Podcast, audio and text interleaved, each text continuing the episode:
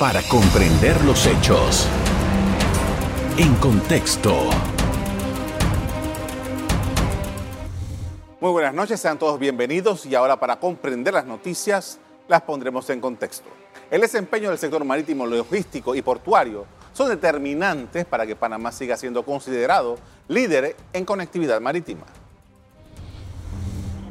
En los últimos años, el sector logístico se ha visto afectado por la pandemia, alto costo del combustible, crisis de contenedores, guerra entre Rusia y Ucrania, entre otros factores, dejando un gran impacto económico. ¿Cómo se encuentran los costos actualmente? ¿Qué está haciendo el sector logístico para mitigar el impacto económico? Toda la información en la siguiente entrevista. Así es, tenemos invitado a Enrique Clemán, él es el presidente de la Cámara Marítima de Panamá. Buenas noches. Gracias, Carlos, y al equipo de EcoTV por la invitación que nos hacen hoy a tu programa. Con mucho gusto. En primer lugar, hablemos sobre esto que se ha anunciado ya hace un par de semanas, eh, la, eh, digamos, la empezar de nuevo o continuar con el desarrollo de un puerto de contenedores en Isla Margarita, en Colón, un proyecto que se estaba eh, trabajando desde hace rato, pero que no, no, no concluía, entiendo que está como un 16% todavía. Eh, ¿Cómo eh, la Cámara Marítima está viendo este nuevo proyecto? Mira, todo lo que sea activo logístico le suma al país. Aumentar la capacidad eh, es algo positivo para lo que ofrecemos como Panamá. Y sí queda una preocupación de lo que vaya a suceder en el área Pacífico, porque de nada sirve que tengas una capacidad alta en un lado del océano, cuando el otro lado del océano, el, el área Pacífico, no está igual. Es positivo porque es inversión, eh, va a crear, generar empleo y va a ofrecer más capacidad a lo que ofrecemos hoy en día como la opción logística que es Panamá. Estamos hablando de que en esa zona eh, habría, una vez que esto esté listo, entiendo que son como 13 meses, 15 eh, meses, perdón, cuatro puertos grandes. Correcto, serían cuatro puertos.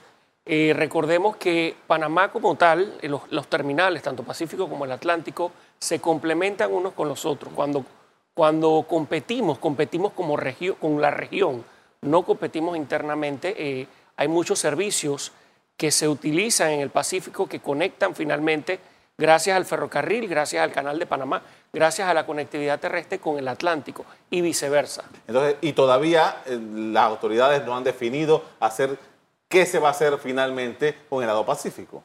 Definitivamente que todavía hay un sinsabor de qué vamos a hacer en el área del Pacífico. Hemos visto, eh, como te mencioné, eh, el incremento del área de Atlántico, pero esto es como jugar con válvulas. Una válvula de dos galones de un lado y tienes otra de 10 galones, vas a limitar la de 10 galones a dos galones. O sea, la capacidad va a ser limitada a la que menos capacidad tiene. Oh, vamos a poner esto un poco de una forma descriptiva. Eh, el canal de Panamá pasa en los buques con los ah, barcos, pero estamos hablando de que el transporte de carga por la vía la transísmica, por el tren, necesita que haya la misma cantidad de un lado, de puerto de un lado y de otro puerto. Eso es lo que usted habla del desbalance que hay actualmente. Correcto, es así mismo. Eh, en el Pacífico tenemos dos. Correcto. Y no ha pasado nada desde las intenciones que hubo en algún momento de la autoridad del canal. Así es. ¿Qué dicen las autoridades? Bueno, que hay la capacidad, eh, bueno, vino el tema de la pandemia también que nos mostró a nosotros la urgencia en el tema porque se desviaron muchos servicios y las capacidades portuarias estuvieron así de, llegarse al límite. Panamá estuvo a, punto de, sobrepasar su capacidad. Eh, lógicamente la destreza, la productividad y lo que ofrecemos como país pudo hacer frente a esa demanda adicional que nos cayó pero fue un alarmante. En su momento eh, levantamos la voz de preocupación y lo salimos a mencionar a, medios, de, a medios de comunicación eh, para, para, elevar e, ese sentido de, interés de las autoridades de ver qué vamos a hacer hacia un futuro con el tema del Pacífico. Había hablado de Farfán, se había hablado de ahí mismo, en Corozal, eh, y eso mm, ha habido interés, incluso varias firmas estuvieron interesadas y no ha sido el tiempo ha, pasado y no ha habido no ha habido ninguna respuesta sobre el tema del Pacífico. Y eso la decisión la toma el gobierno, definitivamente. Al final es una, es una licitación que se tiene que dar, lógicamente en su momento estuvo el, el, canal de Panamá eh, involucrado porque se iba a desarrollar dentro de lo que eran unas áreas que, forman parte del canal. eh, pero ahí ha quedado el, tema. Yo eh, tuve una entrevista aquí hace ya un buen par de semanas, que fue la, entrevista con la que inauguramos este estudio para, en contexto, con el administrador del canal. Y le pregunté sobre el tema y me decía que había que definir el tema de que si la ley del Canal de Panamá, la Constitución, le permitía a ellos accionar este tipo de negocios. Entiendo que la Corte falló a favor de que sí podía. Ahora falta una decisión también del propio canal si quiere involucrarse. Yo creo que no es nada más el canal, también es la Autoridad Marítima de Panamá y en sí el, Ejecutivo, porque al final la inversión la traen ellos, eh, está, la, está la intención, están los estudios y es un tema más que nada de voluntad, de querer ofrecer la opción del, Pacífico. Eh, como te mencioné, vimos lo que sucedió después de la pandemia en el 2021, los récords que rompe nuestro país en movimiento de carga eso no es eh, producto de, algo que, se veía normal venir, sino que muchos de esos servicios que fueron desviados eh, por gente enferma en otros, en otros países, los colapsos que vimos en Estados Unidos, el primer lugar donde se apuntó era Panamá, es una primera opción como país, y eso es bueno. Pero si no, si no estamos preparados para el día de mañana que sea el doble, eh, pasamos a ser segunda opción o tercera opción. Ahora, yo ayer estaba en la mañana en una conferencia y en las conferencias funcionarios y empresarios siempre hablan del potencial. El potencial. Panamá es, por, si es por potencia, tenemos toda la potencia posible. Pero ¿cuánto de esto se puede materializar? Yo creo que no es nada más el, tema de puertos y el tema del canal de Panamá. Se puede potenciar mucho. Esto, esto es una industria enorme. Aquí hay una, una GIMA, lo que es la GIMA, las industrias marítimas auxiliares que son servicios, son micro y muchas de ellas también empresas grandes, que van desde una reparación naval, desde una supervisión adentro, un tema de abanderamiento, un tema de suplirlo de legumbres, suplirlo. O sea, hay un potencial enorme todavía por, por, crecer, por, por empujar. Eh, y, y es eso, esa cantidad de empresas, de industrias marítimas, de los servicios adicionales que están alrededor de los puertos y del Canal de Panamá, lo que permiten que nuestro sector le aporte al, Estado más del 30% del Producto Interno Bruto. No es nada más el canal y los puertos, es todo el conglomerado en sí. Y todavía podemos potenciarlo más. Eh, estamos hablando de que mm, técnicamente, o más bien prácticamente, Panamá tiene tres canales en, la misma zona. Correcto. El canal marítimo, el canal terrestre, el, el canal ferroviario. Y, y, dentro de eso pudiese todavía haber nuevos negocios que pudieran suplir en, estos tres canales. Pueden suplir a los barcos, que es donde me estaba enfocando ahorita mismo a decirte el, tema de las industrias marítimas auxiliares. El tema de la conectividad terrestre, que es un soporte a, la operación de los barcos que cruzan. Acuérdate que el calado del, del, lago Gatún se ve afectado en la época del verano y esos barcos normalmente llegan a un terminal en el Pacífico, descargan para poder transitar. Eso se mueve no solamente en el ferrocarril, sino que también el transporte terrestre, empresas que se dedican al trasiego de carga, lo mueve de un lado a otro y complementa con el movimiento que hace el ferrocarril. Vamos a hablar más adelante sobre, ya que estamos hablando sobre transporte terrestre por las condiciones de las carreteras. Es correcto. Vamos a hacer una pausa, en breve seguimos hablando sobre la actividad marítima en el país. Ya regresamos. En contexto. Estamos de regreso, estamos hablando sobre eh, la situación marítima en el país. Me acompaña el presidente de la Cámara Marítima y estamos hablando acerca de eso, los portafolios, ¿no? creo que es la palabra que se emplea en la industria, el portafolio de posibilidades que ofrece Panamá para esto. Y uno de ellos es justamente el tema del transporte terrestre. ¿Ustedes tienen algunas observaciones sobre las carreteras de Panamá? Claro que sí, el tema de eh, las condiciones eh, en las que iniciamos el año después del 2020, el, 2022, eran fatales. Finalizando el 2021, iniciando el 2022, eh, tuvimos que ir a los medios de comunicación, elevar cartas, porque la verdad eh, las condiciones no eran las que normalmente tú ves en áreas a nivel mundial donde hay movimiento de carga. Eso ocasionó muchos accidentes, eh, daños en los equipos del sector transporte más que nada, eh, daños en la carga, mucha carga que, llegaba a los terminales con el interior de la carga prácticamente desordenada por los huecos, los cráteres que habían en la, la carretera. Y sí tengo que decirte que, bueno, tuvimos una reacción, al final eh, hablamos de, un gobierno que, hemos dicho que es reactivo no proactivo o activo ante este tipo de situaciones y reaccionaron al llamado que hicimos y inmediatamente se reconoce la gestión que hizo el, ministro Sabonge, eh, nos explicó el plan que había para el área de Colón, eh, el área también de Rodman, donde hay la misma situación y se está trabajando hoy en día en, estas reparaciones en adecuar lo que son las vías de acceso a los terminales. Ahora, nosotros estuvimos hablando creo que a principios de este año así, y estamos valorando lo que había ocurrido en el año 2021, que fue, como usted dijo hace un rato, bastante bueno. Y, usted mencionaba en aquella entrevista que la repasé antes de, empezar ahora, hablando sobre la necesidad de entregar valor agregado. Creo que era parte de lo que usted estaba mencionando hace un rato. Eh, ¿Por qué no logramos desarrollar esa parte? Sí se ha hecho valor agregado. Yo creo que, y, valor agregado se ofrece en Panamá a la carga desde el 2005, allá en Colón, en, MIT. Eh, las bodegas que están alrededor del puerto, el parque logístico de MIT, eh, ofrece desde un pegado de garantía hasta poner una instrucción en español. Y es lo que se le llama, eh, lo que le agrega como valor a la carga para que cuando llegue al, punto al destino final pueda ser colocada en un punto de venta y, no pasar por todo este proceso. Entonces, pasa por el proceso durante su tránsito por nuestro país. Yo, yo me inclino más que nada es al tema de hacer maquilas, de poder convertir hoy en día la zona libre de, Colón en, un área de producción de carga. Ya demostramos que podemos manejar volumen de carga, que podemos darle valor agregado. Demos ese paso más adelante y hagamos, produzcamos carga. Se hizo el intento en, la zona libre de Colón con una empresa mexicana que traía planchas de acero y confeccionaba los tanques de las que mueven, los camiones que mueven concreto, y por la cantidad, la burocracia que había en ese momento, eh, los costos también altos operativos de poder tramitar este tipo de, movimiento de carga, eh, se fueron del país. creo que estuvieron alrededor de un año y desistieron por el, tema de costo y, burocracia. Entonces, hay que mirar con ojos de preocupación y de interés también el tema de que Panamá ya tiene que hacer eh, un paso adelante con producir más de lo que estamos exportando hoy en día.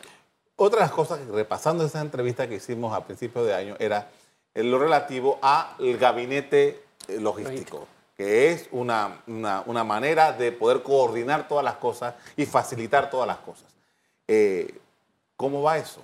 Bueno, el gabinete logístico eh, en administraciones anteriores era una, una, reunión mensual donde el sector privado y, todas las entidades que estaban involucradas en el tema logístico del país llevaban X cantidad de temas y se resolvían en la siguiente reunión.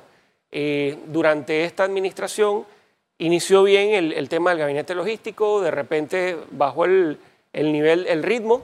Eh, volvimos a tener una, reunión de gabinete logístico hace, unos meses atrás, que le hicimos en el, ferrocarril, eh, pero fue una reunión más que nada de escuchar lo que ellos estaban haciendo, los logros que se estaban haciendo, las tareas que tenían pendientes. Entonces, no hay esa participación del sector privado con los problemas que hay. Entonces, es un gabinete logístico que ha mostrado resultados, pero no como se venía llevando anteriormente con las otras administraciones. Ahora estamos viendo, por ejemplo, hemos visto recientemente conflictos entre algunas de las partes del, sector eh, eh, eh, portuario con, con, las áreas auxiliares y tal cómo el gabinete eh, logístico, pudiera funcionar para evitar ese tipo de conflictos. Por supuesto que lo que solucionaba los problemas en, administraciones anteriores tuvimos temas con el sector transporte, con las líneas navieras eh, y se llevaban los temas. Si se, era un problema con alguna entidad X, el sector privado exponía el problema y al siguiente, a la siguiente reunión se le mostraba una solución al, problema. Eh, hoy en día no, no, no hay que negarlo, tú levantas el teléfono y puedes llegar a, una, por ejemplo, a, una secretaria de la administración de gabinete logístico, como lo es Ana Margarita Reyes, eh, al ministro también consejero José Alejandro Rojas, se le informan los problemas que hay, que se están teniendo y se, se ve después eh, una, un, que se corrige X o Y y, o se llaman a reuniones. ¿no? Ahora, una de las cosas que ustedes también estaban pidiendo que se impulsara era el tema del desarrollo de los otros puertos, por ejemplo, los puertos en Chiriquí, en Bocas del Toro.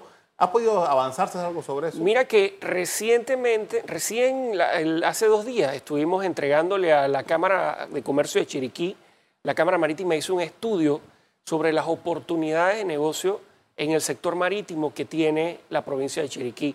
Lógicamente este estudio y estas oportunidades están amarradas a que se den los activos logísticos como puerto. Hay un proyecto que se está llevando a cabo, está en este momento en tema del el estudio de impacto ambiental, que es el proyecto de Puerto Barú. Es un terminal que va a ofrecer una gama de oportunidades para industrias marítimas auxiliares que atiendan y brinden servicios desde suplir a las naves de cruce, mini crucero o, o megayates que abordan estas áreas por el tema de las playas y poder que Chiriquí o que empresarios chiricanos puedan venderle frutas, legumbres, búnker, cualquier cantidad de consumo que hoy en día se pierden. Las naves tienen que regresar a suplirse en Balboa y nuevamente posterior a, su destino final. ¿Y Bocas? Bocas va por el mismo lugar. Bocas sí tiene un desarrollo también turístico. Eh, allá sí hay terminales. El tema de... Almirante, ¿no? Correcto. Allá hay un tema más que nada que se está buscando es fondeadero para captar nuevas oportunidades de negocio y ofrecer desde reparaciones navales también hasta temas, ver temas técnicos en, las naves. ¿no? El calado que tienen ambos lados es un calado natural de profundidad que se presta y se adecua para cualquier servicio de industria marítima auxiliar que se requieren en, brindar a través de nuestro país. Ahora, eh, ahora que usted mencionó al ministro eh, eh, Rojas, por ejemplo, yo escuchaba una conferencia y, hablaba de esa oportunidad de, conseguir.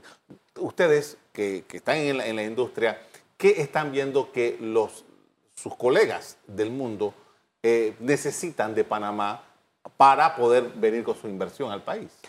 El país ha tenido el ojo siempre de las transnacionales. Eh, yo creo que eh, ejemplo de eso nada más te puedo mencionar, por no mencionarte a todas, las líneas navieras que han establecido sus headquarters o sus centros de regionales desde Panamá. Y eso es muy positivo porque hay muchas decisiones y tomas que se toman desde aquí. Eso le da de alguna forma u otra al país esa importancia a nivel mundial. Eh, hemos visto cómo a través de ProPanamá se han hecho estas actividades fuera del país que buscan más que nada que la imagen de Panamá se mantenga y eso es positivo y lo vamos a aplaudir como sector siempre. Por esto vamos a hacer otra pausa para comerciales. Al regreso seguimos hablando sobre la actividad marítima en el país. Ya regresamos. En contexto. Estamos de regreso con Enrique Clemán, es el presidente de la Cámara Marítima de Panamá y estamos hablando sobre la actividad marítima. Movimiento de contenedores. Panamá ha tenido, como hemos estado más o menos diciendo durante el programa, muy buen año 2021. ¿Qué es lo que está pasando ahora? 2021 fue un año en que crecimos como país un 10%. Lógicamente, y yo hablándote con el expertise que tengo en temas de, de movimiento de carga, yo considero que el 2020 y el 2021 están bajo una situación que se dio a nivel mundial y que de alguna forma u otra ayudó a que los volúmenes en nuestro país eh, se incrementaran. Yo me comparo mucho con el, con el tema, de lo que fue el 2019, que no había nada de pandemia. El país, el movimiento portuario va arriba.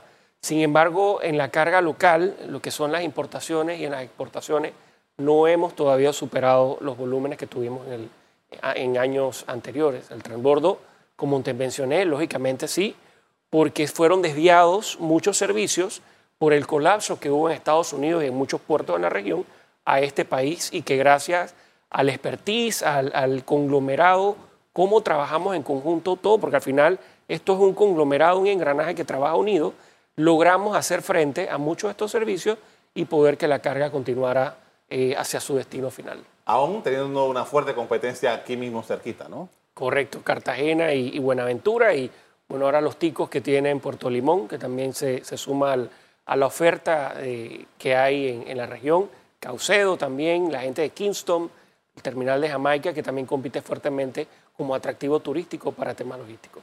Eh, pero todo eso está en el Caribe. Correcto. Y Buenaventura, pero bueno, tenemos a Buenaventura también en, el Pacífico. Ahora, ustedes como, como gremio han estado intentando, eh, como hablamos hace un rato del gabinete, pero ustedes quieren llegar aún más allá. ¿Cuáles son las acciones suyas con el gobierno para, para profundizar esta relación?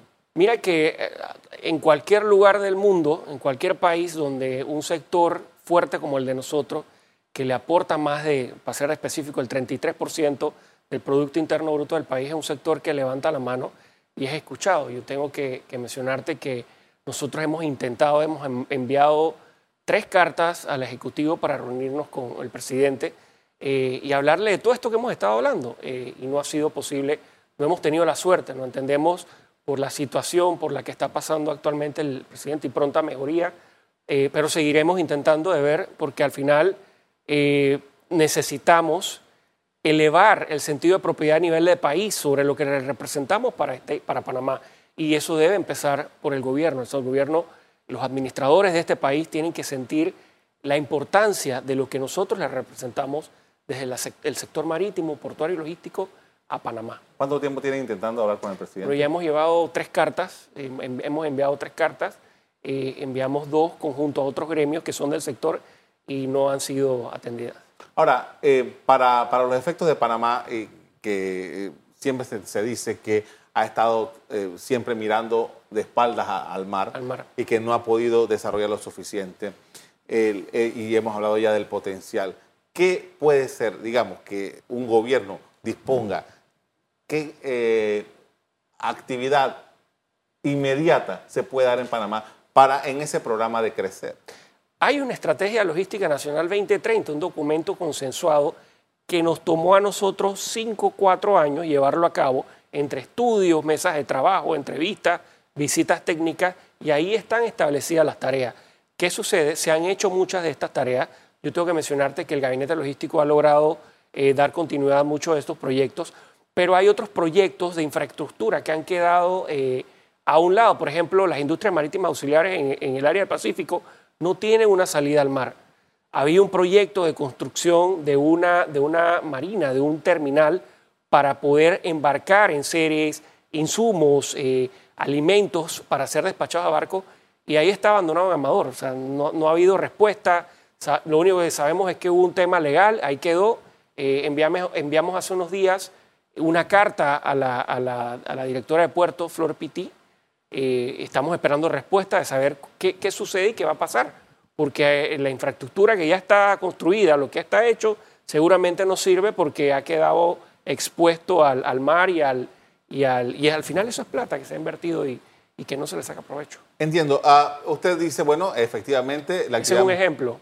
actividad marítima tiene un peso en el Producto Interno Bruto de un tercio, un tercio del Producto Interno Bruto. Pero los economistas, los especialistas dicen, bueno, es, es, una actividad rica, que, tiene, que produce mucho, pero que no tiene un impacto en el empleo. ¿Cuál es la respuesta de ustedes? Eso es falso porque nosotros estamos empleando alrededor de 200 mil trabajadores.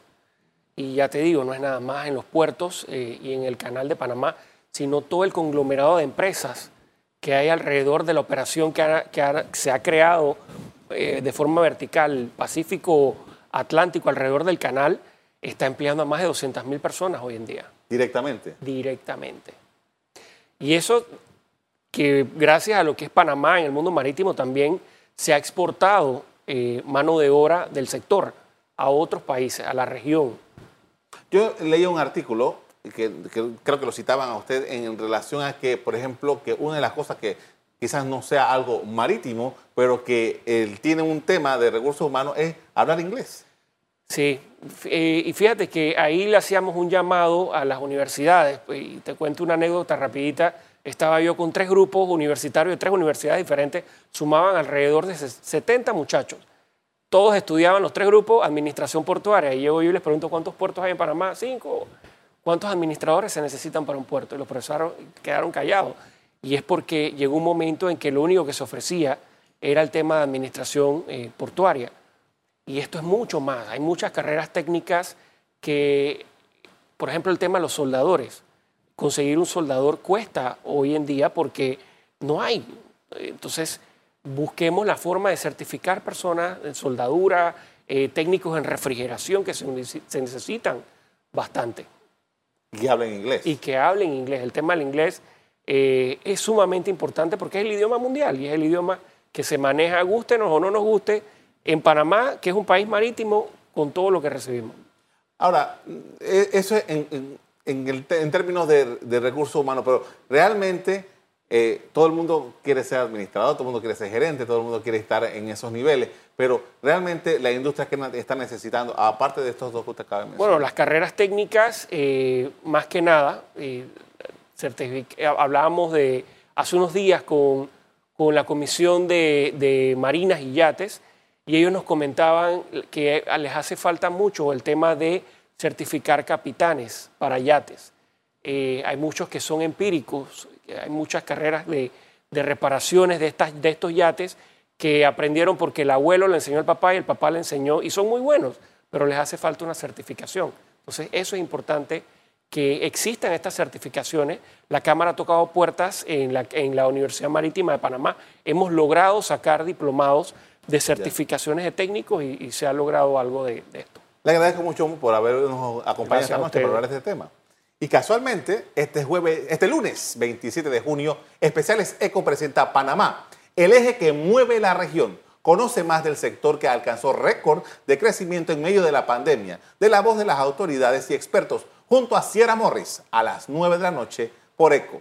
A usted le agradezco por haber sintonizado nuestro programa esta noche y como siempre los invito a que sigan en sintonía de ECO TV. Buenas noches. Para comprender los hechos. En contexto. Revive este programa entrando al canal 1 de BOD de Tigo.